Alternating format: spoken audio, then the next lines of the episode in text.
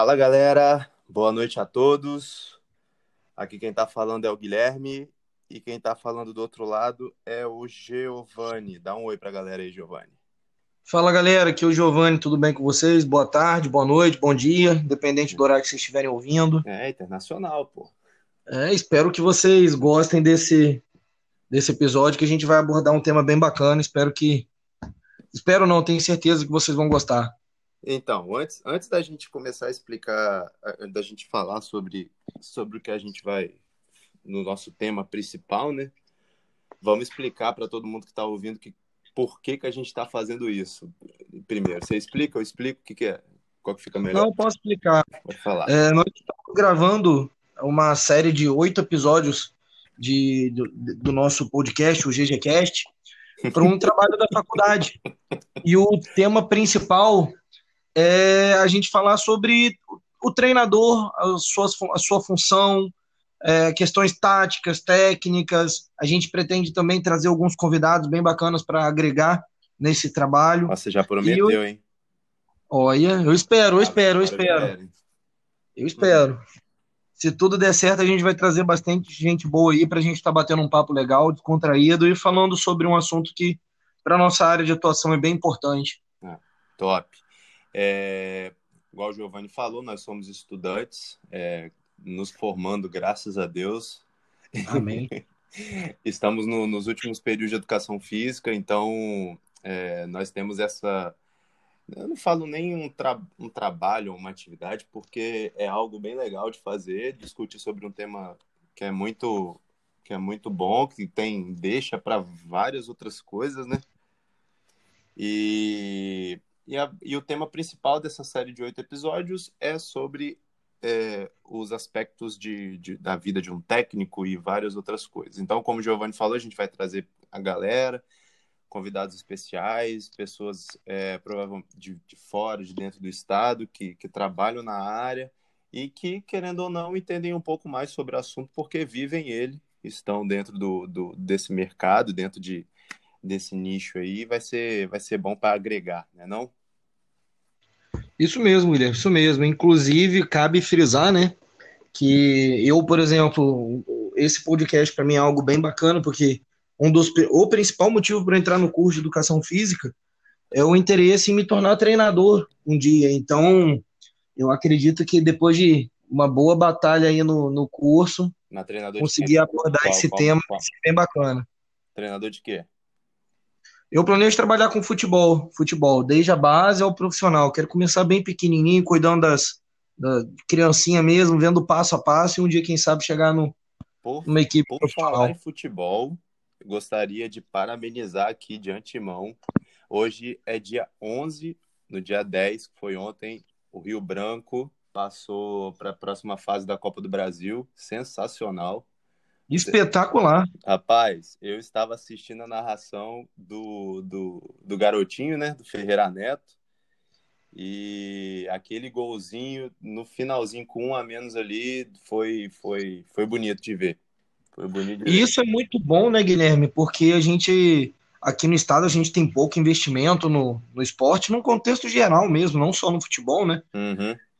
E, ver o Rio Branco passar de fase assim é algo muito importante, porque é uma verba que entra para o clube que muitas mil. vezes a direção não está contando. É, 560 e, mil reais. Então, cara, e a gente parando para pensar a premiação, essa premiação, esse valor entrando para o Rio Branco, dá para ser revertido em muitas coisas boas. Nossa, e isso é bastante importante para o futebol capixaba num contexto mais amplo. Então, eu acredito que outros clubes se preparando, se estruturando, o Rio Branco dando um passo bacana agora para frente, isso pode trazer um grande benefício aí a curto prazo e médio também para o futebol capixaba. É, a gente tem visto, é, um, principalmente da parte do Rio Branco e da desportiva aqui do estado, eles se mexendo muito nessa questão de gestão, né? Tentar acertar os erros do passado, de algumas coisas que, que foram feitas no passado e tal, que não vem a caso falar, assim, de, de gestões passadas, mas tem muita dívida trabalhista, dívida fiscal, enfim. Então, é, ver essa reformulação do time está sendo legal, está sendo legal. A gente, eu acho que eu vou que a gente vai conseguir trazer para os próximos episódios representantes do, do clube aqui para poder falar, ou ex-representantes, que tem mais engajamento, mais base para poder falar até sobre esse tema né, de treinador, é, para o que agregou na vida deles, ou como está o processo lá, porque agora acho que o Rio Branco está com o, Rio Branco está com um treinador que nem é capiche, que nem é brasileiro, acho que ele é alemão, se eu não me engano. Vou até confirmar aqui agora. Mas mas é o início de uma de uma de uma de uma reformulação, vendo que o time o time ele tá o clube no caso, né? Ele tá aberto a, a, a experiências novas, enfim, tem tá, tá modernizando. Isso é legal. Isso é legal de ver, já tá no papel. Tem o Paulinho, né, que tá no time também, o jogador que é conhecido aí do, do jogo dos torcedores do Flamengo. Tal. E é isso. É, isso é muito bacana, cara, ver uma pessoa de fora assim. E não é pelo fato de, ah, o treinador estrangeiro vai ser melhor do que um treinador brasileiro, não é por isso, propriamente falando. Uhum. E sim pelo fato de que são, são vivências diferentes, né, cara? Uhum. A gente no nosso futebol aqui que a gente vem passando por uma transição muito grande nos últimos 20 anos para cá, onde a gente tinha 20, 30, 40 anos atrás muito forte ainda o futebol de rua, né, Guilherme? Isso. E a, a criançada ainda jogava bola na rua, ainda tinha aquela questão do improviso mais aguçado, e depois uma ida para o futsal que antes, né, como a gente sabe, as quadras por terem um tamanho menor, fazer com que o atleta tivesse que ter uma velocidade de raciocínio maior, uhum. isso trabalhava muita habilidade. Grande parte dos nossos grandes jogadores, né, pegando assim como exemplo o Fenômeno, o próprio Ronaldinho Gaúcho também, vieram do futsal. E a, a, hoje a gente passa por uma mudança muito grande, porque não se tem mais tanto né, a brincadeira de rua, não só a criançada batendo pelada, mas não se tem muito a brincadeira de rua. E também o futsal teve muita mudança, né? A quadra hoje é bem maior do que era antigamente, o esporte mudou bastante. Você acha que agora uma pergunta, você acha que isso tem um papel um papel do treinador, né, nessa né, em algum aspecto dessas mudanças que, que aconteceram, ou você acha que é, a modernização, e se tiver se tiver algum, alguma importância, qual, sei lá. Vem na minha cabeça agora essa, essa pergunta. Então, Guilherme. Joguei no. Então, cara, não, mas isso daí é um tema que eu gosto bastante de estudar, cara, e que envolve envolve muita coisa, né? Envolve sociedade, envolve o papel do próprio treinador nesse uhum. meio. Inclusive o nosso tema de hoje, né, sobre o papel do, do treinador no, em relação à sociedade, né? Isso. É, âmbito social. Aí, isso tudo aí tem, tem é, é muito bacana por, pelo seguinte: a questão das crianças pararem de brincar na rua, pararem de jogar bola na rua, não foi uma mudança visando o aspecto esportivo. Isso daí foi uma questão social. O país foi se tornando mais violento, ou então foi, as pessoas foram reconhecendo que era um país violento, não tem como a gente afirmar né, se antes era menos, agora é mais. Uhum. Mas o que a gente pode afirmar é que as crianças pararam de brincar na rua, pararam de, de jogar bola na rua. E cada vez mais elas vão para escolinhas e esse tipo de coisa. Em relação a esse processo, cara, eu penso o seguinte: é, com essa questão do profissionalismo do esporte, muito se muito, muito foi pensado de fazer com que a criança desde cedo ela se especializasse na modalidade, quando a gente sabe que isso não é o ideal. Uhum. A gente depois de estudar bastante, né, durante o curso, a gente enxerga que a especialização precoce ela acaba mais atrapalhando do que ajudando o indivíduo dentro da modalidade esportiva. Então, assim, eu acho que um nível de brincadeiras num contexto geral menor, né, é, faz com que a criança tenha um menor desenvolvimento motor, menor uhum. capacidade motor em vários aspectos. Então, acho que isso acaba atrapalhando muito no desenvolvimento dos nossos atletas. Em relação a, a, essa mudança, cara, que a gente teve, a gente pode reparar que de uns 5, 6 anos para cá, os clubes têm debatido isso de uma forma mais ativa, onde as categorias de base estão sendo levadas mais a sério. Uhum. Então, assim, a gente pode ver, usando como referência, por exemplo, o Flamengo, o Flamengo fez vendas nos últimos anos de atletas que nunca tinha feito antes, né? Sim. Porque foi, foi feito um investimento sério na base, não só em, em, em um investimento, ah, vamos trazer, vamos investir financeiramente para trazer atletas para a base, não só isso, e sim capacitação dos profissionais, estrutura para os atletas, mais profissionais de qualidade, né? Vindo cada vez mais para dentro do futebol, outras, outras áreas como psicologia, é, assistência social. Então, assim, eu acho que hoje a gente está tá caminhando num passo bacana para chegar num ponto onde a gente vai conseguir produzir o atleta de alto desempenho de uma forma mais completa. Porque se a gente olhar, a gente teve grandes jogadores também que, pelo aspecto psicológico, não chegaram tão longe quanto poderiam. Então, acho que essas mudanças todas que vêm ocorrendo, elas vão ter lados bons e lados ruins. É, ouvindo uma entrevista recentemente do treinador René Simões, ele, não só ele, como também do Gustavo Grossi, que acabou de assumir uma função no Internacional, para quem não sabe, o Gustavo Grossi foi um, um dos, das cabeças que fez a mudança de patamar do River Plate nos últimos anos, ele que fez toda a estrutura, todo o planejamento do, do clube de mudança, né, em relação ao treinamento de base, em relação à formação de atletas, e a gente viu o River tendo um excelente resultado com os atletas, né, várias vendas para a Europa, título de Libertadores. Ele é referência então, hoje quatro semifinais nas últimas quatro Libertadores, é um negócio assim bem, bem intenso o trabalho deles. E tanto o René Simões quanto o Gustavo, eles trazem uma perspectiva diferente. Eles falam que o, o Brasil tem uma oportunidade muito grande na produção de atletas, porque a gente tem enraizado né, a modalidade dentro do nosso, da nossa sociedade, mas que essas brincadeiras de ruas que foram de, de rua que foram perdidas podem ser trazidas para dentro do clube. Uhum. O Gustavo, mesmo sendo argentino, mesmo trabalhando no River Plate, que é uma potência argentina, ele num podcast para uma, uma, uma, outra empresa, a gente não sabe se pode falar o nome, né?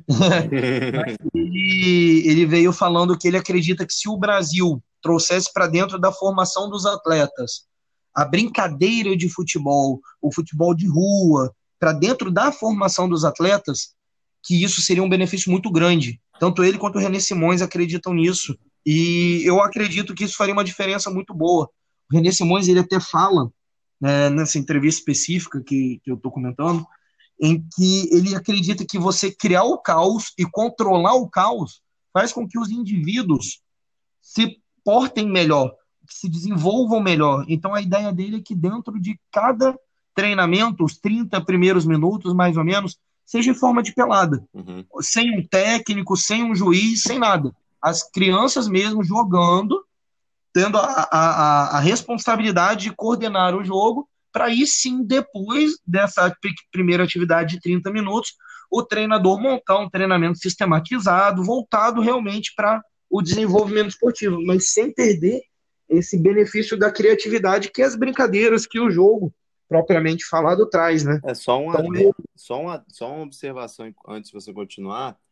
É, é muito legal essa ideia que eles falam sobre essa questão de levar a brincadeira, porque a gente vê também ao longo do, do, dessa, da, do, do, histórico de, de atletas de base que chegam nos clubes, que eles já chegam com uma carga emocional, psicológica muito grande, porque muitos deles, não assim, mais da metade assim da porcentagem, a gente encontra com, com são pessoas humildes, são pessoas que precisam que, que os pais contam com o sucesso do filho para que eles tenham uma vida melhor. Então eles enxergam no filho a oportunidade de mudar de vida.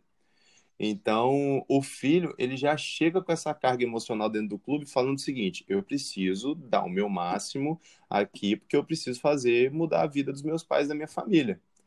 Entendeu? Então, às vezes, é, isso daí pode tanto motivar quanto, se para outro caso, né, se, se não acontecer, pode frustrar a criança de uma maneira inimaginável que pode moldar até o caráter dela, pro, o caráter, a personalidade dela para o futuro.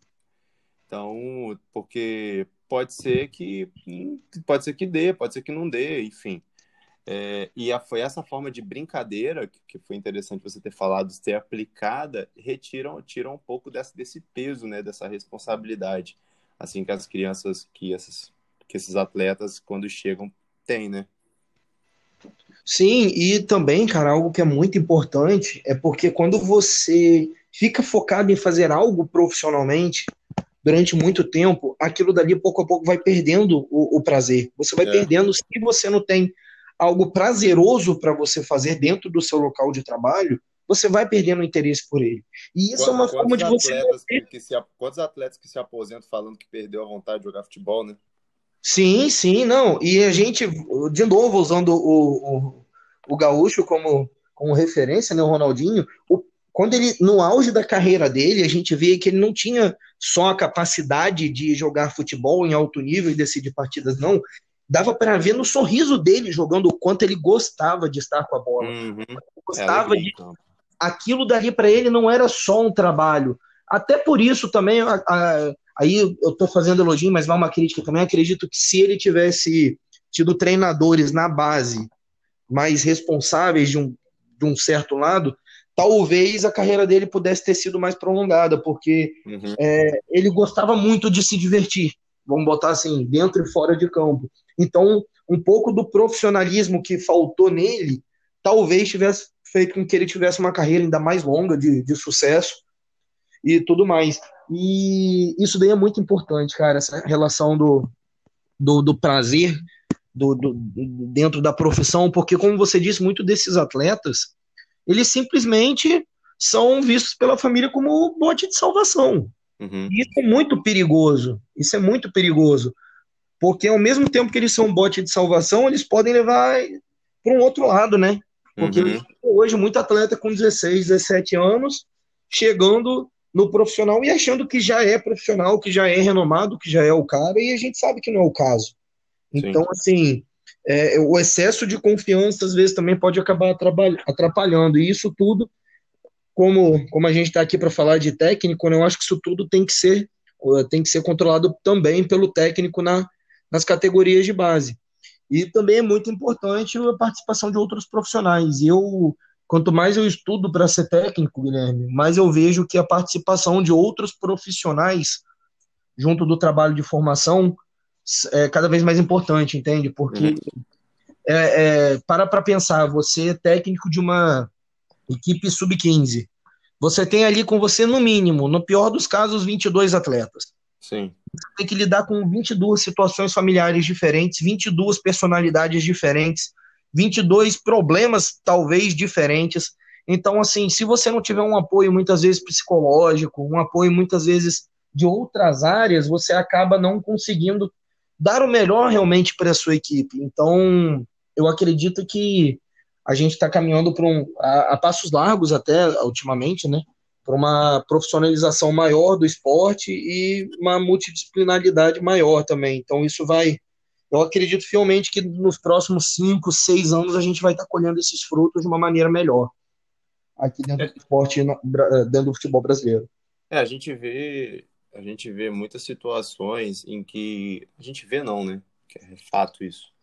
O técnico ele é a figura é a figura mora assim de todos os atletas, principalmente dos atletas que estão nos, nos clubes maiores assim, porque é, tem muito quando as, quando abre né a, a, aquela aquela a, como é que é o nome? É, Peneira.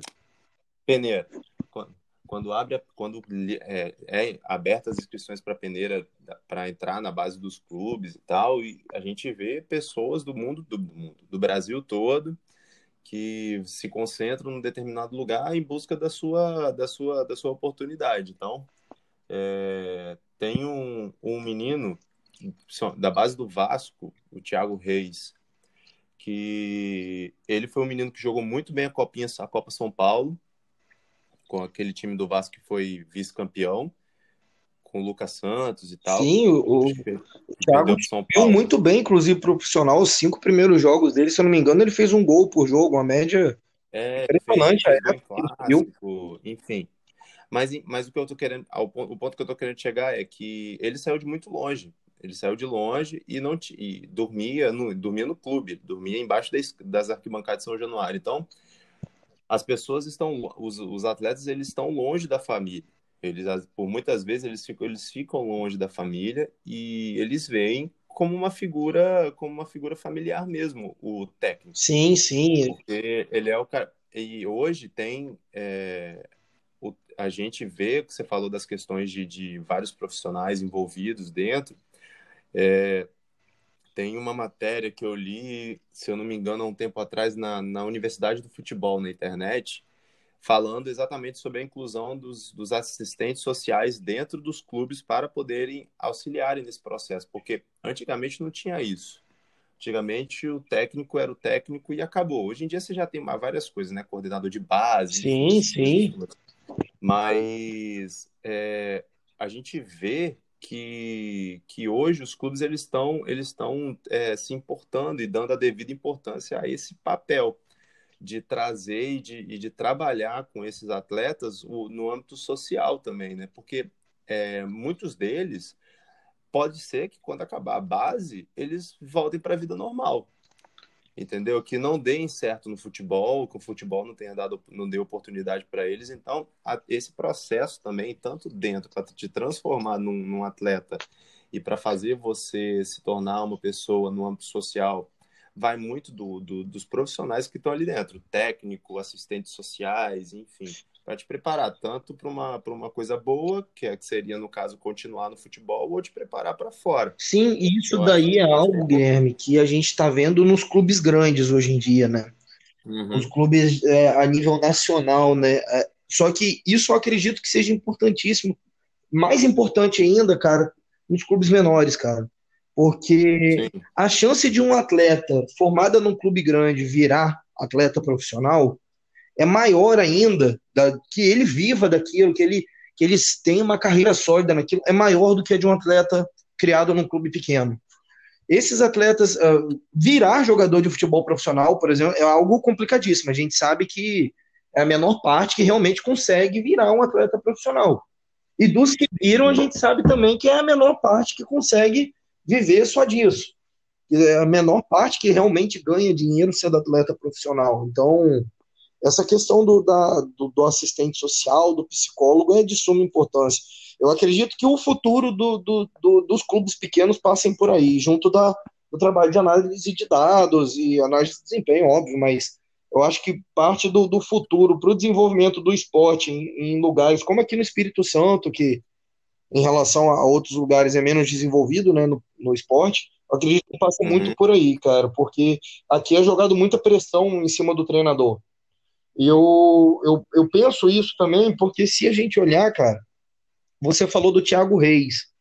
Quando, vamos pensar assim, quantos meninos hoje, de 14, 15, 16 anos, estão morando dentro de um clube?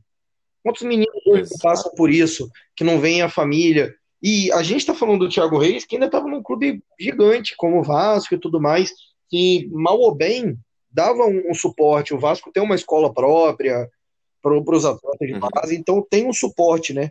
Mas pensa, você com 14, 15 anos, onde você estava? Você, Guilherme, onde você estava? Entendeu? E como seria para você sair do meio onde você estava e se inserir dentro de um lugar afastado completamente da sua família, muitas vezes vendo a sua família uma vez por uma vez por mês é muito ainda, muitos deles passam um ano, um ano sem ver a família, né? Você acha que influencia que isso esse todo, tudo isso aí pode influenciar no, no, até no desempenho do atleta na hora de. Não, lógico, lógico, porque a gente acha que a gente, a gente, eu digo assim, a população no geral acha que o jogador de futebol ele tá em campo, ele tá se divertindo, né? Ele tá lá para jogar bola, correr atrás de bola. E uhum. muita gente esquece que aquilo na verdade é a profissão do cara, que ele tem que agir dentro do campo com seriedade, né? Então, a gente costuma muitas vezes não, não, não ligar uma coisa ou outra, mas é nítido. Um atleta com problema fora do campo, um atleta infeliz, um atleta com problema sério, muitas vezes de depressão, ele não vai render. Ele não vai render por é porque eu vejo É porque eu vejo muito assim. É, eu vejo muito isso é, mais próximo do Vasco, por, até porque eu sou vascaíno. Então, mas a gente, eu vejo muito que durante muito tempo o Vasco foi muito carente de, de atletas, por, por ter tido atletas muito bons na época de ouro, Edmundo, Juninho Paulista, Romário, Pedrinho, Felipe, é, a, torcida, a torcida fica muito carente, é, tá muito carente é, de ídolos, de pessoas com, com referencial. Se você para para pensar, mas todos esses que eu falei agora vieram da base do Vasco. Sim. Então, é, são atletas que, que, que se originaram na base do clube e fizeram uma história no clube. No Flamengo, a mesma coisa. É, a principal então, do Flamengo é basicamente de 1 a 11 vão ter dois que não foram realmente formados. Isso aí. Então, é Exatamente. Então, assim, é, quando o atleta, o, o menino da base, ele sobe para o profissional, em todos esses que eu estou vendo, só de uns tempos para cá, né? Não agora porque deu uma mudada, mas enfim. O que, eu, o que eu vejo é, primeiro, existe uma pressão em cima deles por conta dessa, de, por conta desse, desse, dessa, dessa história da base. E outra, o Vasco tem vivido momentos muito complicados que que a, os jogadores da base eles não sobem naturalmente, eles sobem para suprir uma necessidade. E muitas vezes sobem verdes então, ainda. É isso aí. Você vê, eu vejo o maior exemplo disso quem? Henrique. Henrique, ele foi um jogador, um lateral esquerdo que subiu da base do Vasco, foi direto, porque o Vasco chegou a um determinado momento, ele não tinha lateral esquerdo. Ele não tinha. Acho que foi, foi, foi numa época que tinha é, tinha o Guilherme, eu acho, tinha o Gilmar, que estava lá, que foi. Logo depois disso, o Henrique subiu. O Henrique tá, ficou cinco anos no Vasco. Então, assim, ele subiu porque não tinha, não tinha lateral. E foi ficando, e foi ficando. Só que, se fosse um tipo de jogador que tivesse sido trabalhado de uma forma que, cara, você vai subir de maneira natural, você vai aparecer quando precisar. Aí o que, que acontece? O Henrique já chegou contestado porque começou a jogar na pressão, jogar mal. Então, é, eu acredito que entrou nessa parte um, um, uma, uma situação de que o lado, o lado, o lado é, Emo... é, emocio, emotivo, é, emocional dele, com certeza foi afetado, porque, cara, ele é um cara que tem uma, uma, um, uma bola boa, ele bate uma bola boa, só que por durante cinco anos a galera falar assim, ah, Henrique não, caraca, não aguento mais o Henrique, ah, Henrique, não sei o que, não sei o que, não sei o que. É aquele negócio, quanto mais mentira você fala para você mesmo, aquela mentira se torna verdade. É. Se você começa, se o, o cara sempre ouvindo falar que as pessoas, as pessoas falavam que ele não era bom, que ele não era bom, que ele não merecia estar na, na lateral esquerda do Vasco. O que, aconteceu? Ele assumiu aquilo para ele, saiu da cabeça dele, foi pro coração e, e ele realmente não foi bem entendeu? Ele se tornou aquilo que, que as duas pessoas falaram. Tipo assim, ele, ele poderia ser, poderia ser, ele pode ser realmente ruim, assim, tecnicamente e tal, até pode, entendeu? Mas eu acho que é, essa pressão agravou ainda mais o processo de amadurecimento dele como profissional. Sim, Guilherme, sim. E eu acho, eu acho que isso vai muito também da, e isso eu acho que é consequência de, de uma de, da, da, das pessoas da comissão técnica de futebol que estão por trás. É, a, o âmbito, essa questão de, de trabalhar as pessoas e de trabalhar a, a, a, aquele acervo humano que você tem ali é muito importante porque você, você cara, está trabalhando com pessoas que podem sair dali, pode dar certo, pode não dar certo. Não, entendeu? Eu, ó, eu entrei, só, só a última coisa, eu entrei num Uber essa semana, semana passada que ele vi... eu tenho uma tatuagem, eu tenho uma cruz de malta na embaixo da minha orelha, né, tatuado. Aí ele viu pelo retrovisor e começou a contar a história dele. Ele falou assim, cara, eu fui pro foi qual clube? Ah, acho que foi Flamengo. Mas foi há muitos anos atrás, muitos anos atrás. É, foi Flamengo mesmo, acho que foi 90 e 96. Ele falou, cara, eu fui pro Flamengo, jogava muita bola, eu era mineiro, jogava muita bola, fui pro Flamengo e o e o, o treinador da base lá me pediu 3 mil reais para eu ficar. Entendeu? E, e eu tinha acertado com ele para eu dar o meu salário, ficar dois meses sem receber salário, o salário era todo dele. Ele falou: Não, eu quero dinheiro na hora, senão você não vai entrar no time. Entendeu? Como é que você acha que fica a cabeça de um menino desse quando volta? É. Entendeu? Como é que. Aí que tá o papel a figura que, o, que esse menino tinha de um treinador, to, com certeza foi acabou. Entendeu? Aquele estereótipo de, de, do cara que é o líder, que te abraça, que tá com você, que te acompanha, que te motiva, que faz você se tornar, é, ter uma performance melhor, aquilo ali acabou. Acabou ali para aquele cara. O sonho dele ali acabou. Entendeu? Então, É complicado. Ele falou, eu desisti de jogar futebol. Depois eu vim para o Espírito Santo. Meu pai, meu pai falou para eu jogar no, no, Rio Branco, eu não, queria, não queria. Ele falava assim, para que que eu vou? Pro cara me pedir dinheiro para ficar? Aí desistiu. E era uma época que o Rio Branco estava bem ainda. É, cara, é isso, isso é uma situação muito complicada. Você falando do Henrique, assim, o que aconteceu com ele, eu tive vários várias recordações assim de coisas que, que esses anos todos assistindo e estudando futebol a gente percebe que é, acontece mesmo. O, o, Henrique, por exemplo, é, meu padrasto é vascaíno. Ele, o Henrique subiu quando eu não sou vascaíno, mas eu sempre acompanhei bastante o Vasco por pelo fato né, do meu padrasto ser vascaíno, tá dentro de casa, então eu sempre acabei assistindo bastante ao Vasco. E o Henrique, cara, é, era um menino com talento. Era um menino com talento. Ele podia. Não vamos falar que o Henrique seria o lateral esquerdo da seleção brasileira, não é para tanto. Mas o Henrique era um cara com talento. E o que aconteceu com o Henrique, ao meu ver, é que ele não teve respaldo. É, eu não me lembro, eu posso estar até errado em relação a isso, mas eu não me lembro de ter visto um treinador no final de um jogo onde o Henrique errou ou fez algo, falando: gente, calma, é um menino, ele está subindo numa furada. Uhum. Não, ele não, eu não lembro desse menino ter tido um apoio público de nenhum treinador. Aí você se coloca na situação dele. Ele vem numa situação de um, um, um Vasco que nos últimos anos teve quatro quedas. Se eu não me engano, quando o Henrique subiu, o Vasco, inclusive, estava na Série B. Se não me falha a memória, eu posso estar errado em relação a isso, mas eu acredito que o Vasco estava na Série B e ele não. Vou pesquisar essa informação. Oi? Vou pesquisar essa informação. Então, e ele não teve um respaldo, ele não teve um treinador que veio defender ele publicamente.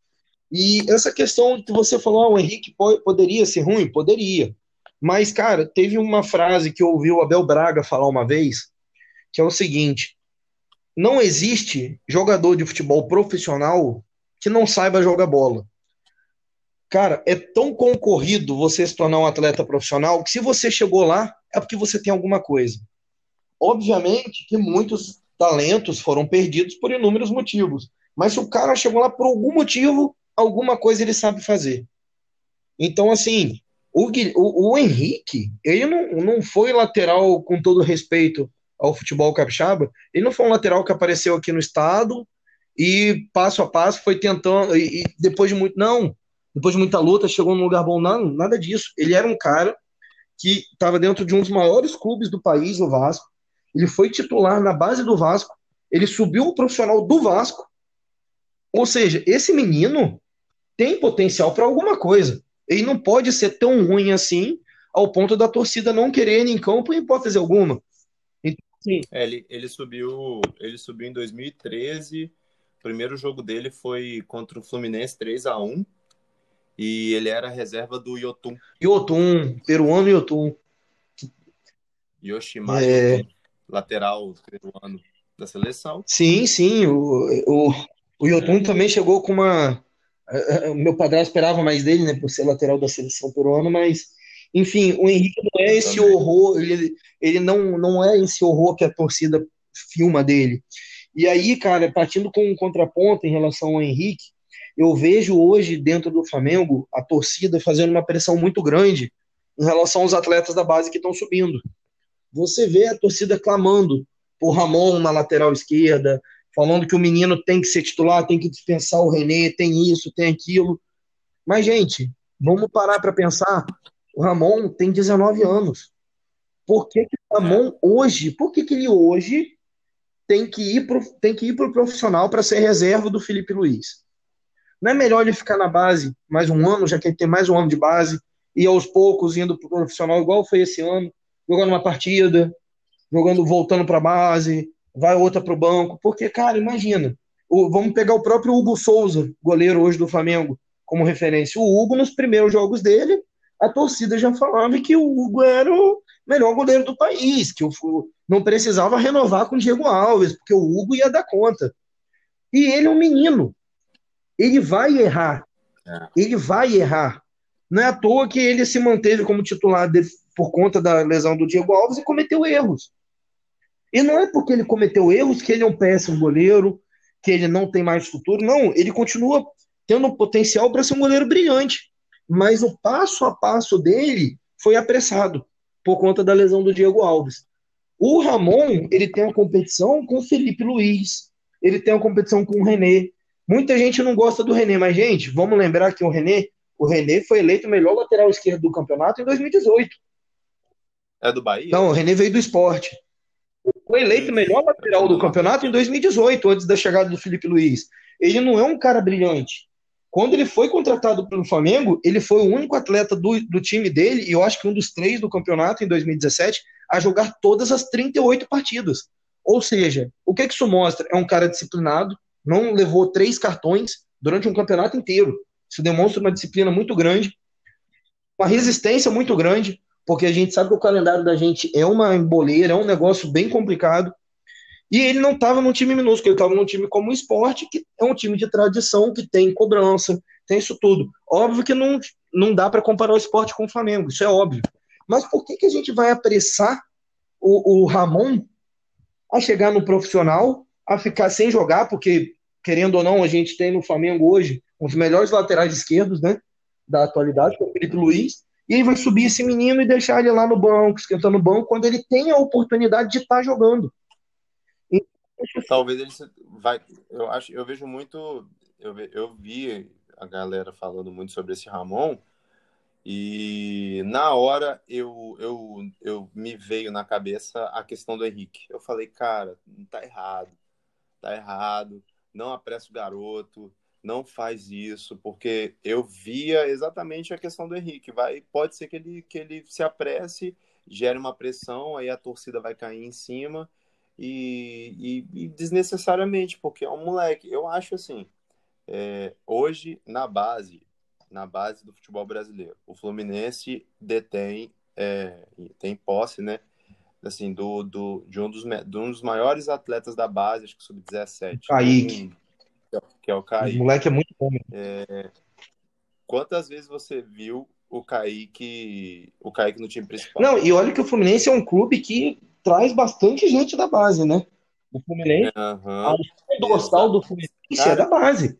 É um molecada eu que... Eu fui olhar, eu fui olhar o Kaique, eu fui descobrir que o Kaique era jogador do Fluminense quando, quando eu vi a notícia dos, da, do top 100, sei lá. Ele foi eleito no ano passado o melhor atleta sub-17 do mundo. Pois no é. Aí eu bati o olho e falei assim, quem é esse menino? Aí fui olhar, um moleque da base do Fluminense, que tá jogando na base. E eu fui ver, não tinha, não tinha nem subido pro Ele subiu agora, se eu não me engano. Ele... Pra jogar o Carioca, mas o time todo da base subiu. É. Não, e, cara, o, o, o, o, a categoria de base do Fluminense é algo assim, é algo que tem que ser olhado com muito carinho. Porque. As crias de Sim, a gente não pode olhar, ah, o Fluminense não ganha nada há muito tempo, o último título brasileiro do Fluminense tem oito anos. Mas, cara, mas olha só, o Fluminense é um time que não tem dinheiro, essa é a realidade, não é um clube que tem uma arrecadação forte, é um clube que tem dívidas como todos os clubes da Série A do brasileiro, é um clube que trabalha muito a base, mas a gente sempre vê, ano após ano, surgindo dois, três, quatro moleques. A gente não viu agora surgindo nenhum, vamos botar assim, nenhum Neymar. Mas eu acho que é justamente essa, é essa a diferença do Fluminense hoje para os outros clubes. A gente no, no, no, futebol, a gente sempre acha que quem tem que surgir é o próximo Neymar. É o, no Flamengo, a gente sempre brinca, né? No Flamengo, sempre que aparece um menino, falam que é o novo Zico. Então, assim, ninguém pensa que, cara, existe espaço para todo tipo de atleta no futebol. Não precisa ser o Neymar, não precisa ser o Zico. Você tem espaço para outros tipos de atleta, não só os brilhantes. Então, assim, o, a questão do Ramon, por que, que o Ramon tem que subir agora? Ele não precisa ser brilhante. Vamos pegar dentro do, do futebol brasileiro mesmo. A gente tem esse problema de querer que o menino suba com 17, 18 anos e esteja pronto. Mas se a gente olhar outras realidades, não é assim. Em nenhuma outra realidade do mundo é assim. Você pega, por exemplo, aquele Barcelona fantástico do Guardiola. Cara, ali tinha muito atleta da base que estava no profissional do Barcelona há anos e anos. E não teve grande destaque.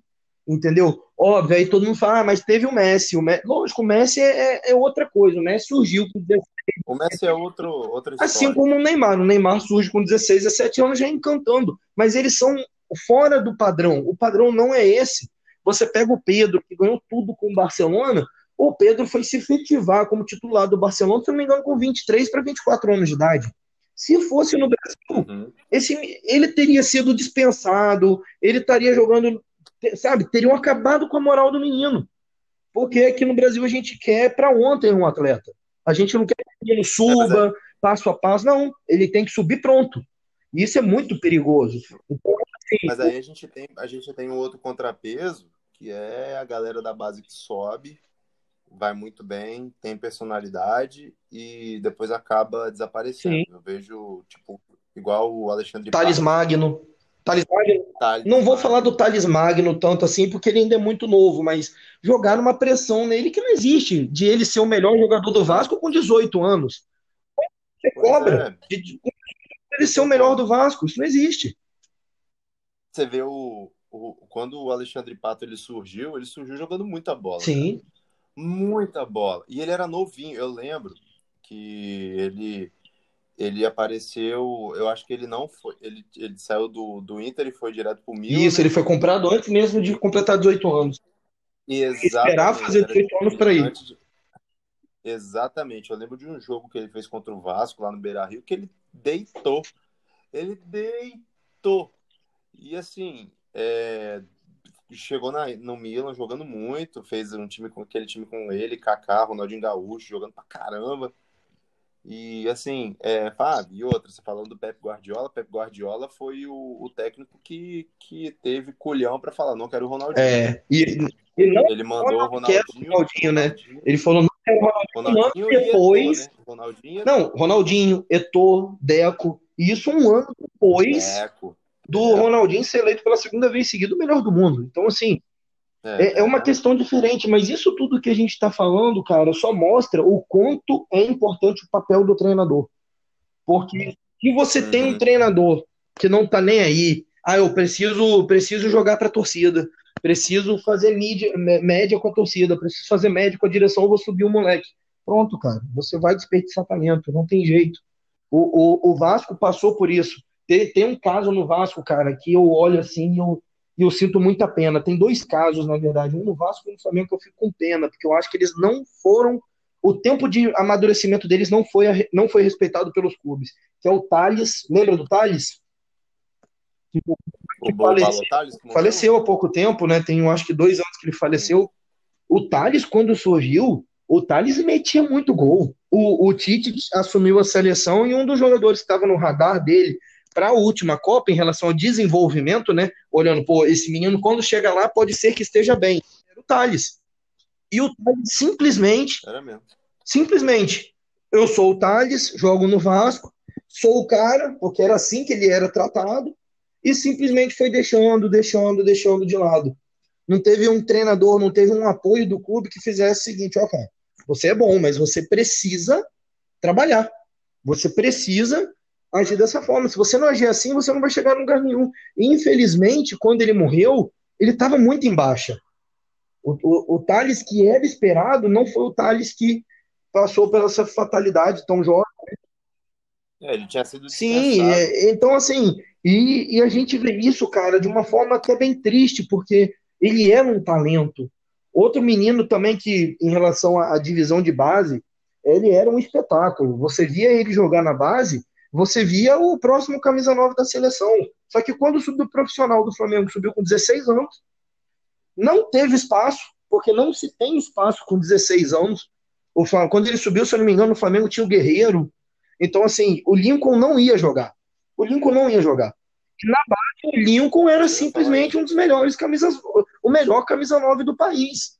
Ele simplesmente se posicionava em campo parecendo um jogador maduro e, na verdade, ele tinha 16 anos subiu pro profissional capixaba. Ele subiu pro profissional, não teve oportunidade, porque o Lincoln subiu com 16 anos. Ele foi vendido agora, se eu não me engano, com 19, 20 anos. Acho que ele está com 20 anos hoje. Foram quatro anos onde ele não deve ter feito nem 50 partidas pelo clube.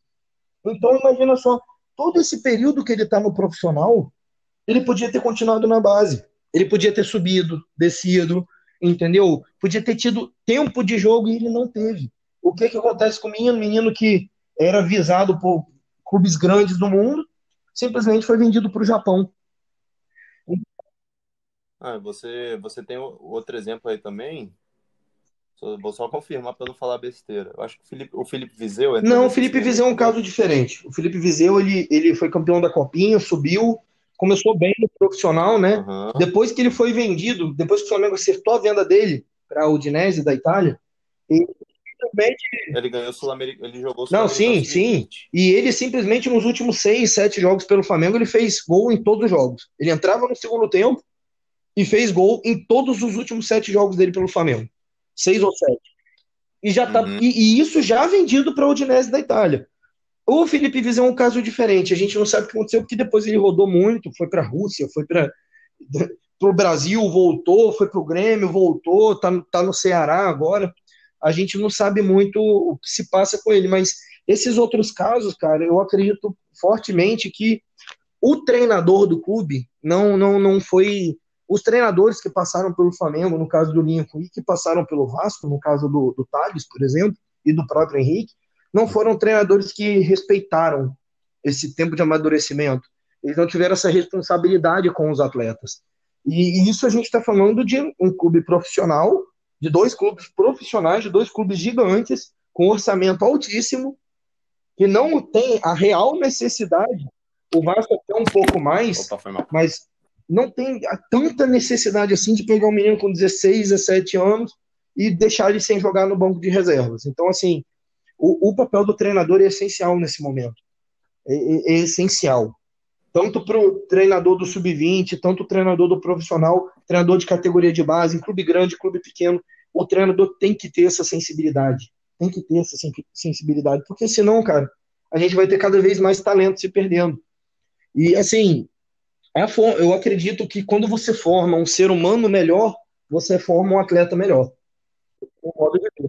Ah, e que fique bem claro que, é, que fique bem claro uma coisa, né? A gente está falando sobre o futebol. Isso é esporte tal, geral. Mas, tudo isso que a gente está falando se, se encaixa em qualquer Sim. atividade coletiva, de âmbito coletivo. Absolutamente tudo. Eu tenho, eu tenho exemplos, da, eu já, já fui, já joguei basquete durante um tempo que, assim, é, foi a, a, era a minha válvula de escape estar dentro, dentro da quadra jogando e recebendo ordem do meu técnico. Entendeu? Então, para você para ver a importância do, do, do atleta, do, do, do técnico para esses atletas, entendeu? Assim como eu já tive atleta, o técnico que, que, confiava muito no meu potencial, que sabe que falava, caraca, Guilherme, vai lá, tenta, não sei o quê e via que as minhas deficiências, as minhas dificuldades eram coisas que poderiam ser treinadas, por outro lado, logo no início, tiveram técnicos que falavam que eu era ruim porque eu não sabia fazer um movimento no basquete. É. Entendeu? Só que o, o, o, era, era tudo uma. Hoje eu vejo isso, né? Era tudo uma questão de saber aonde me encaixar. Porque, cara, não adianta você chegar pro goleiro e mandar ele bater falta, porque ele não sabe bater falta. Nem o goleiro ou o Rogério Senna. É a mesma coisa. É, é isso aí. Exceções, né? Então, é, é, é mais ou menos isso. É, a função do treinador é basicamente essa, cara. O, agora eu não lembro qual foi. Tem um atleta no Manchester City que eu estava vendo uma entrevista esses dias, um português, que o Guardiola ele, ele é meio ele é um professor pardal que Sim. dá certo, né? Ele ele já ele pega o jogador, muda de posição, já botou tipo assim, é, ele pegou um jogador que era basicamente um, um, um jogador de lado e botou na, na parte defensiva. Então, por quê? Porque ele viu o potencial. Então, é algo que, tipo assim, às vezes, às vezes o técnico não tem o feeling de olhar para o seu atleta e falar assim, cara, eu acho que esse cara está no lugar errado. Eu acho que esse atleta está no lugar errado. Eu acho que ele devia fazer outra coisa. E simplesmente pega ele e descarta, eu... sacou? É, voltando, voltando, é, voltando, voltando a falar do Henrique, por exemplo, o Ramon ele teve um feeling de, de, de achar que o Henrique poderia jogar na zaga. Na hora, da, na hora do, do, do, do, do ataque, na hora que o time estivesse, estivesse com a posse de bola atacando, o Henrique ele assumiu uma função de, de, de Sim, zagueiro, porque isso dava muito mais estabilidade para a defesa e dava liberdade para o Iago Cara, ele, foi, ele era um dos melhores jogadores é. da partida. Entendeu? Então, são, são coisas que, assim, precisa de. São coisas que com o feeling, às vezes você também do, feeling do técnico, né? Que, que, cara, às vezes você salva um, um, um, e deixa de queimar uma pessoa desnecessariamente, como foi o meu caso. Eu saí do clube onde eu estava, que esse técnico falou, falou isso para mim, porque, e eu falei, cara, não tem mais jeito. Na época, eu era criança, falei, não tem mais jeito, não vou jogar mais basquete, não quero mais. Aí eu apareci em outro clube aqui do estado, conversei com um técnico na época, novinho, cara, devia ter meus 14, 14, 15 anos, não, até menos. Converse, falei com ele na época, falei que o que tinha acontecido, aí ele me botou para jogar. Me botou para jogar um mês. Aí depois de um mês ele veio falar comigo. Aí ele falou assim, Guilherme, o que estava acontecendo era que você estava na posição errada. Basicamente isso. Eu estava jogando numa posição de ala, ala mais ala pivô, né? Só para o pessoal ficar só para pessoal ficar ciente. Eu, eu, tinha, ele me dava funções para jogar de ala pivô com, o meu primeiro técnico. Só que o, o segundo, ele viu que eu me encaixava mais com uma formação pivô 4, que é aquele pivô que fica que tem mais obrigação dentro do garrafão do que fora. A minha obrigação anterior era estar tá do lado de fora para dentro. Então, então assim, ele falou, Guilherme, era só uma questão de mudar isso. Tá vendo? Melhorou. Fui bem, joguei bem, fui, fui para a seleção capixaba. Então são coisas que a gente que a gente galga assim, que a gente vê que tudo parte do técnico, do feeling do técnico, de como o técnico age, do que ele de como ele do que, ele precisa fazer, do que de, do que como e por que ele vai fazer entendeu? Porque, é, querendo ou não, técnicos por aí, no geral, estão cuidando de vidas. Eu, hoje, é, é, hoje, hoje não, né? Eu estou num, num ramo completamente diferente do esporte coletivo, que é o CrossFit, apesar de não estar trabalhando mais no CrossFit, enfim. Que, e o CrossFit em si, ele é um, um, um, um ambiente coletivo, porque as aulas elas são coletivas, não são individualizadas igual a academia. Então, assim, você aplica um determinado movimento e ensina o um movimento para a pessoa, é, quando você e você sabe quando você bate o olho na pessoa, você sabe quando está acontecendo alguma coisa. Então assim por diversas vezes, Giovanni, já já já já a pessoa a pessoa deu chegar na pessoa, a pessoa tá bem bem na dela, eu falo, tá tudo bem e tal, posso te dar um abraço, a pessoa começou a chorar porque tinha acontecido um, pro, um problema pessoal nela. Entendeu? Sem e isso você trabalhando com adulto, né? Então, assim, isso você trabalhando com turma. Então, é, é, é nesse ponto que a gente, que a gente tem que entender a, a importância do, do, do treinador na, nesse âmbito social, na sociedade que a gente vive. Porque, cara, é basicamente isso. Nós estamos cuidando de vidas, de pessoas que têm problemas, que estão vivendo com problemas, com situações adversas, ou não, né?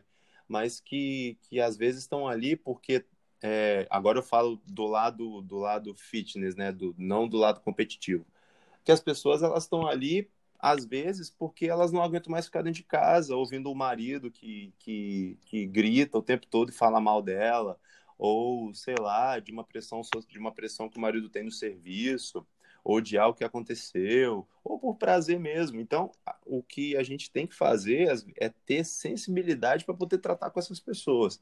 Porque cara assim como eu podia ter chegado para ela e ter falado e, ter, e não ter falado e ter dado um abraço igual eu fiz, ter perguntado se estava tudo bem e tal, eu podia ter passado batido e essa e podia ter o dia dela podia ter terminado uma bosta, podia ter terminado horrível com, e que, que não foi e não ter recebido o feedback que eu recebi depois dela me agradecendo porque o dia dela tinha se tornado muito melhor por conta daquilo, por causa daquele simples gesto. Então, cara, é é isso, é basicamente isso. A gente, a gente cuida de vidas e a gente precisa transformar, tanto fisicamente, é, é, no âmbito da saúde, enfim.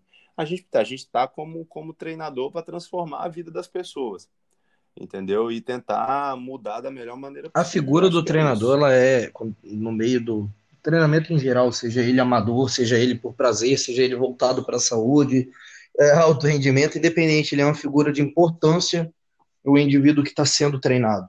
Tem importância. Você está uhum. ouvindo aquela pessoa falar, aquela pessoa, ela, se ela não te passa credibilidade no que ela está te falando, então você está com o treinador errado. Vamos botar assim.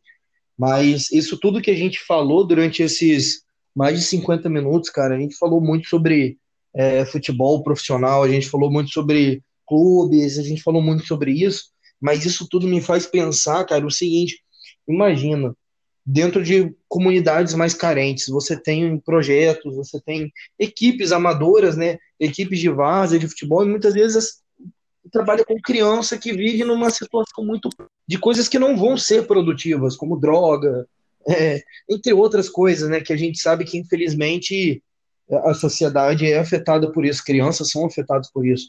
E você falou de dar um abraço nessa uhum. mulher né, que estava com um problema durante o treinamento, você viu. Agora imagina você ter uma turma de crianças. Imagina quantas crianças, quantas crianças espalhadas por aí estão nessa situação adversa e não recebem do seu treinador um, um abraço, não recebem uma atenção e nada. É, é visto, é visto né? como, como muitas vezes como mais uma criança que está aqui e isso é muito triste. E, e eu acho que, cara, óbvio, eu vou ser hipócrita de falar que de não, não vou ser hipócrita de falar que a, form, a formação não é essencial. É óbvio que a formação acadêmica é essencial hoje no papel de um treinador. Ah, o cara é ex-atleta, ele, ele consegue trabalhar no meio do esporte por ser ex-atleta. Consegue. Mas hoje o que a gente está vendo é que só o fato de ele ser ex-atleta não é o suficiente para ele ser um treinador de qualidade. E a gente pega muitas vezes dentro desses projetos, dentro dessas comunidades, pessoas que não estão preparadas para lidar, às vezes, tecnicamente com, com situações complicadas com as crianças, mas do ponto de vista emocional, eles fazem isso que você fez, que é dar um abraço, que é se importar. Então, assim, o, o papel, o papel é, é, do treinador, ele é de extrema importância, não só voltado para a modalidade em si, que o indivíduo participa, independente do nível de participação. Ele é muito importante do ponto de vista emocional. Então, acho que tudo isso que a gente falou, a gente falou aí de equipe multidisciplinar, a gente falou de atleta, tudo isso que a gente falou mostra que o treinador tem que estar tá inserido, ele tem que ter algo que é muito mais do que simplesmente treinar. Simplesmente, vamos lá, você vai chutar 10 bolas no gol. Vamos lá, vou aqui, um tre vou armar o treinamento dessa semana assim, assim, assim. Não, ele tem que cuidar do humano. Como você falou, a gente lida com vidas. O treinador lida com vida. Então, é, é, é tudo muito bonito quando a gente fala do que dá certo, mas quando dá errado é, é uma situação muito triste. É uma situação muito triste. Eu acho que cada vez mais a gente precisa oportunizar para as pessoas a formação, para que além do lado humano elas tenham também a capacidade técnica para poder estar tá desenvolvendo com as crianças um trabalho bacana. Para não, ser, não convencer a criança só pelo emocional, não convencer a criança só pelo lado afetivo.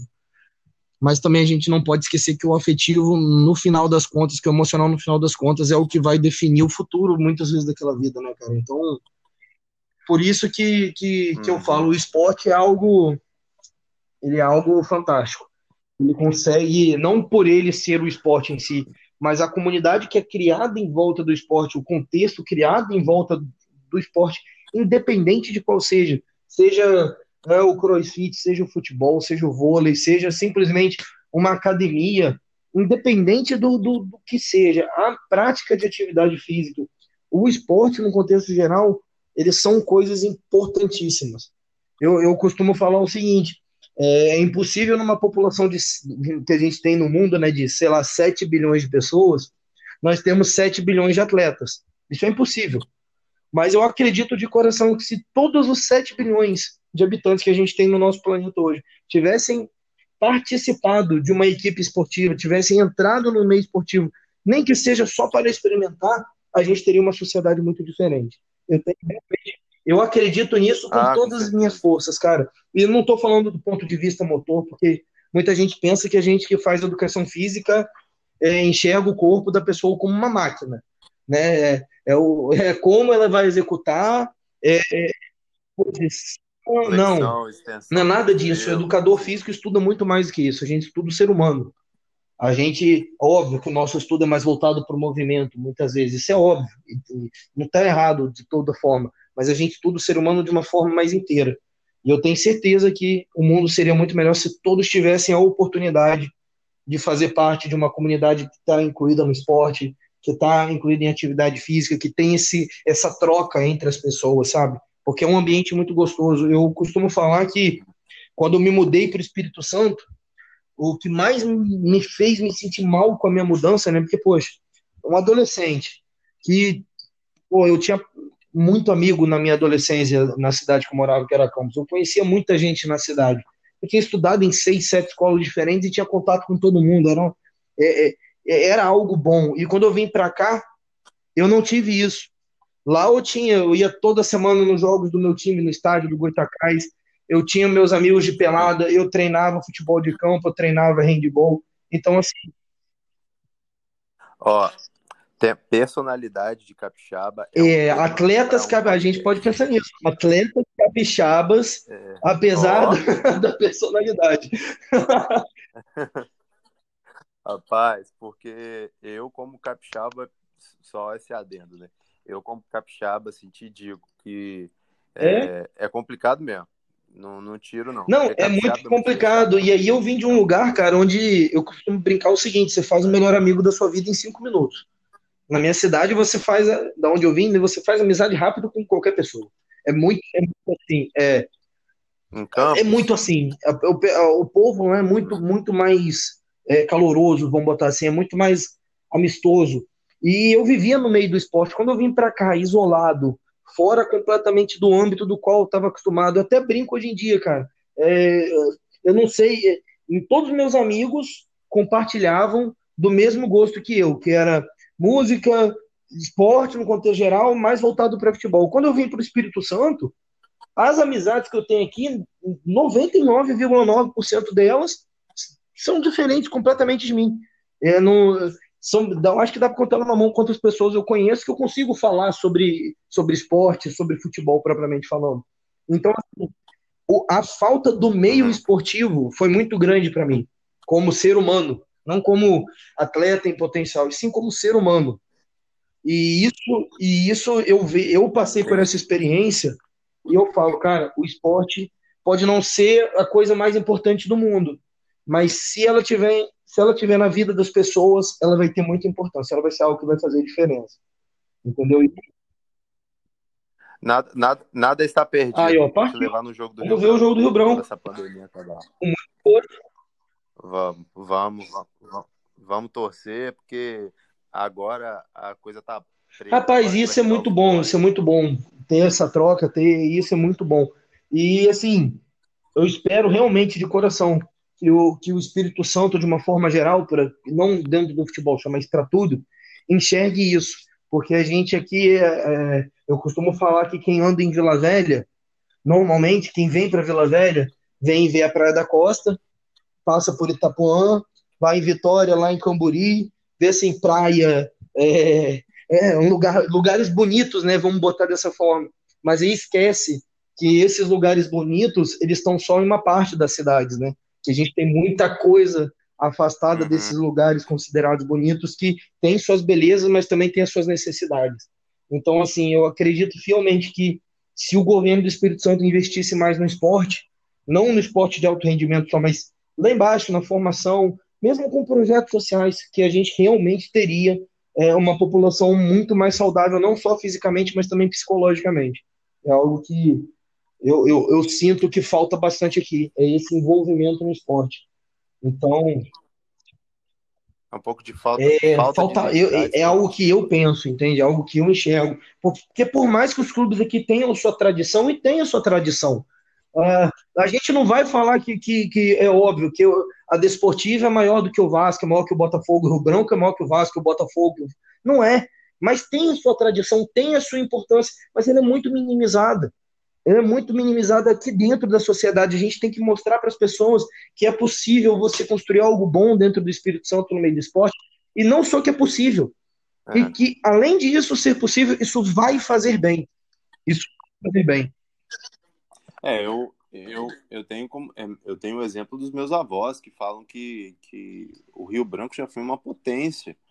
Ele já foi uma potência aqui dentro de, chega, de botar muita gente dentro do estádio. Muita gente dentro do estádio. Porque o Rio, o Rio Branco e a Desportiva já, há, há uns anos atrás, eles disputavam a Série A do Campeonato Brasileiro. Então, é, eu acredito que com esse avanço, Porque eu sempre falei o seguinte, sendo, sendo, sendo bem realista, eu sou vascaíno porque desde criança eu cresci sendo vascaíno. Então, é, eu não tive uma base com uma pessoa falando para mim, torça para o Rio Branco, olha o Rio Branco não sei o que, olha a desportiva, olha e tal. Eu torci porque as pessoas da minha família eram de clubes de cariocas e eu torci pro tipo do Clube Cabral. Não é você que, igual você que nasceu no Rio de Janeiro e torce pro Flamengo porque você. Não, eu não nasci no Rio de Janeiro. Eu, eu sou paulistano. Eu sou paulistano. Nasceu em Campos. Fui bebê ainda para Campos e fui criado em Campos até os meus 15 anos de idade. Só que assim, o meu pai, meu pai, por exemplo, meu pai é de Marília, interior de São Paulo. Ele é um cara que quando eu era criança, se tinha um jogo de futebol passando da Série A3 do Campeonato Paulista, da Série D do Campeonato Paulista, ele sentava na TV e assistia.